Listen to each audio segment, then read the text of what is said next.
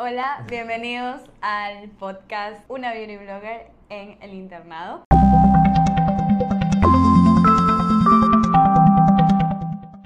Primero que nada queremos empezar explicando por qué el nombre, por qué un podcast. Si no me conocen, mi nombre es Gina Ceballos. La parte de beauty blogger viene de que hago videos en YouTube, en Instagram, en todas mis redes de belleza y llevo ya cuatro años aproximadamente en esto. Pero a la vez, antes de esto, empecé la carrera de medicina. Ahora terminé el internado rotativo de medicina, que es un año. Si no están muy familiarizados con lo que tiene que ver con la carrera de medicina. Este es el último año, que son básicamente las prácticas, antes de ya graduarte como médico. En este podcast me va a estar acompañando mi novio, Jake Bermeo. Al igual que yo, él también hizo el internado. Adivinen dónde nos conocimos.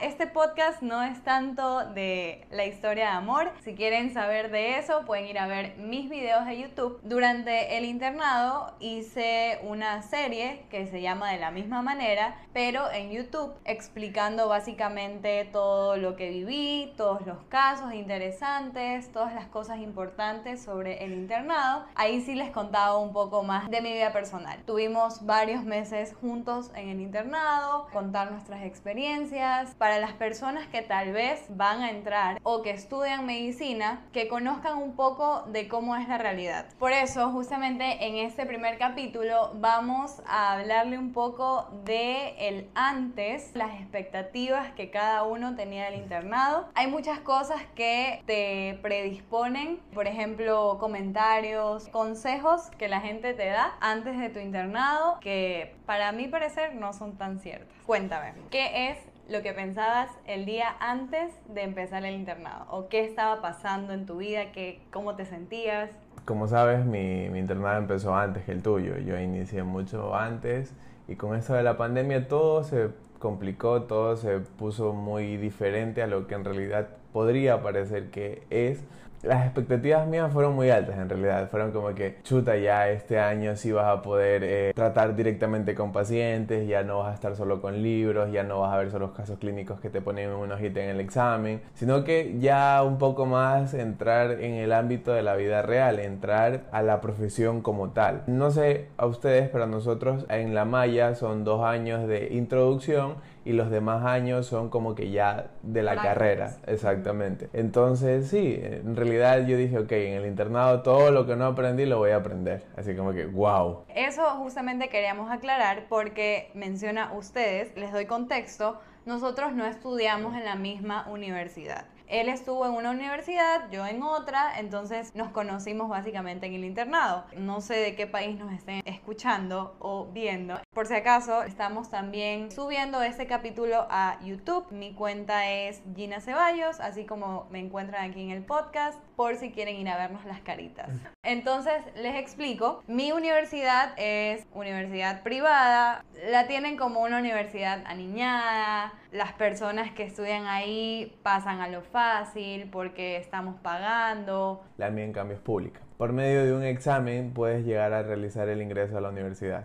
Te postulas, ingresas, te dan un cupo y listo. En eso se diferencian nuestras universidades. Por eso sí yo me refiero a ustedes. De eso es lo que queremos tratar en este primer capítulo porque hay muchos estigmas, por así decirlo, alrededor de las universidades y más que todo del internado. Yo recuerdo justamente que semanas antes de entrar, la persona que estaba encargada de nosotros en cuestión del internado, nos decía muchas cosas que de alguna u otra manera te quieren no sé, como alertar o meter miedo, por así decirlo, pero no necesariamente del internado, sino respecto a las otras universidades. Los pongo un poco más en contexto. En el hospital donde estuvimos nosotros fueron tres universidades. La mía, la de Jake, que como lo dijo es pública, y otra que está, digamos, en la mitad. No es pública, es privada, pero digamos que no es tan costosa como la que yo estaba.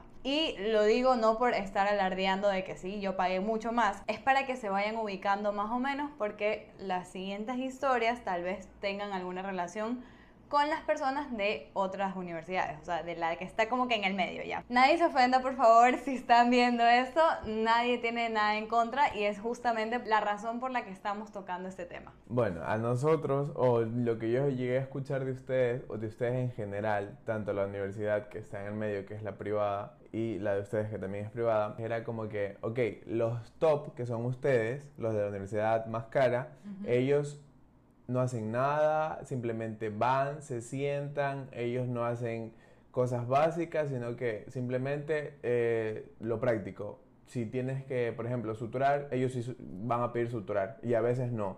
Eh, hacer informes, no eh, hacer laboratorio tampoco. Nos decían que a ustedes les gustaba que los de los nosotros, los de la pública, hagamos todos los trabajos sucios, como que llevar papeles, hacer papeles y este tipo de cosas, lo, los hagamos nosotros y que ustedes simplemente paciente, paciente y nada más. Entonces, bueno, ahí empezó el estigma con ustedes. Con los que están en la otra universidad privada, y en la mitad, no era tanto así, pero sí era como que eh, ellos a veces no van, a veces van y, ya. O sea, a los que nos, los van a explotar son a ustedes, a los de la universidad pública, porque saben que vienen de la universidad pública y tienen que hacer todo, porque vienen de la universidad pública. En cambio, en mi caso, las cosas que puntualmente nos decían es que las personas de las otras universidades, empezando por la pública, había que, digamos, de alguna manera cuidarse. No sé, como que podían ser malos de alguna manera, afectarte algo, hacerte algo malo, o por ejemplo, si pasa algo con un paciente, te van a echar la culpa a ti, porque ya les digo, o sea, ya hay algo que está como muy arraigado a la universidad privada, que es como que no, si tú pagas, pasas. Y no es así en realidad, eso lo podemos hablar en otro capítulo. O se iban a poner en contra tuya para, no sé, para hacerte pasar mal, cosas así, te lo juro, te lo juro que siempre nos decían eso. Y nos decían justamente hasta mismos compañeros que iban al internado. Y mi duda, o digamos mi pregunta y mi estrés por alguna manera de decirlo, era como que, ¿por qué dices eso? Si ni siquiera tú has estado en el internado. O sea, es como que un compañero mismo ah. decían eso básicamente, o sea, como que trataban de decirnos cuídense, cuidado, les hacen algo, digamos en el sentido de afectar, no tanto, tal vez sí en algún momento hasta la palabra robar, hay que entender que en una universidad pública hay personas de todas, las clases sociales, exacto, porque Puedes entrar por méritos, porque eres muy inteligente y punto, o porque simplemente tienes necesidades y no puedes pagar una universidad privada. Vas a encontrar todo tipo de personas. Esas son una de las cosas que desde el inicio siempre nos decían. Y eso fue justamente una de las pláticas que tuvimos en la primera guardia cuando nos conocimos, porque nada, yo simplemente iba como que con mi mente abierta, o sea, yo nunca me dejé llevar por estos estigmas, formar una barrera y decir, no, sabes qué, si tú eres de esa universidad, yo no quiero hablar contigo, yo no quiero nada contigo, que sí pasó, o sea, conozco gente de mi universidad que sí se portaba así, o sea, y lo escuché y todo, pero yo no puedo ser así, o sea, simplemente, no sé, es mi personalidad, yo siempre, y te lo he dicho a ti, o sea, siempre doy mi confianza al 100% desde que te conozco y bueno, y si yo veo que esa persona no es una buena persona, demuestra que no merece mi confianza, entonces simplemente ya, me alejo y ya. Pero yo no soy de que al principio, ok, no, me dijeron esto, entonces ya no, ¿me entiendes?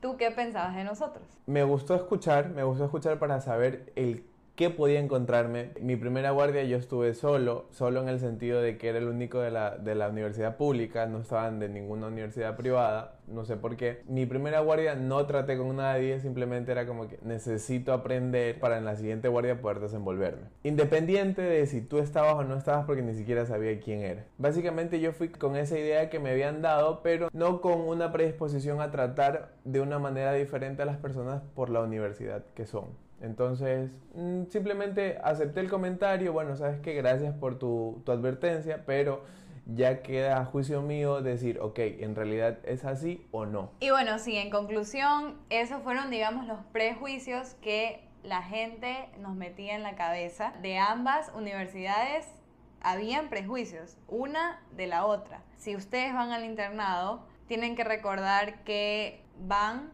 a trabajar no los representa una universidad, sino lo que tú hayas aprendido, lo que tú estés dispuesto a trabajar. Recordemos que en cualquier tipo de universidad, sea privada o pública, hay diferente clase social. O sea, en una pública puede haber una persona que tenga muchos recursos y en una privada sí pueden acceder a un tipo de beca. No es necesario establecer rangos de acuerdo a cada persona. Y sí, tienes que de cierta manera poder ir con una predisposición, como lo dijiste, de aprender, porque eso es tu internado. Tu internado es tu práctica preprofesional, como lo dice la propia Maya.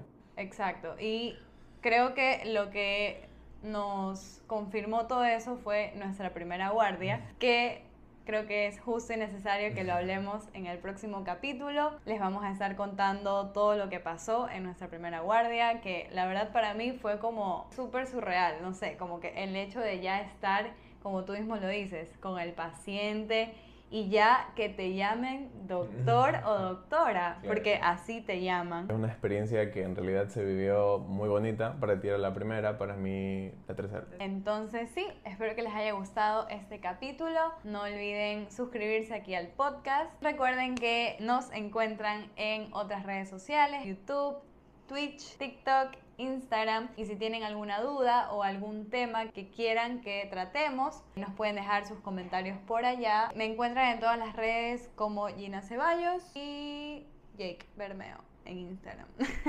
También estás en TikTok, es verdad. Sí, en todo me encuentran con mi nombre Sí, es verdad. Eso es lo bueno de tener un nombre diferente. Espero que les haya gustado y se hayan divertido un poco. No olviden escucharnos todas las semanas. Chao.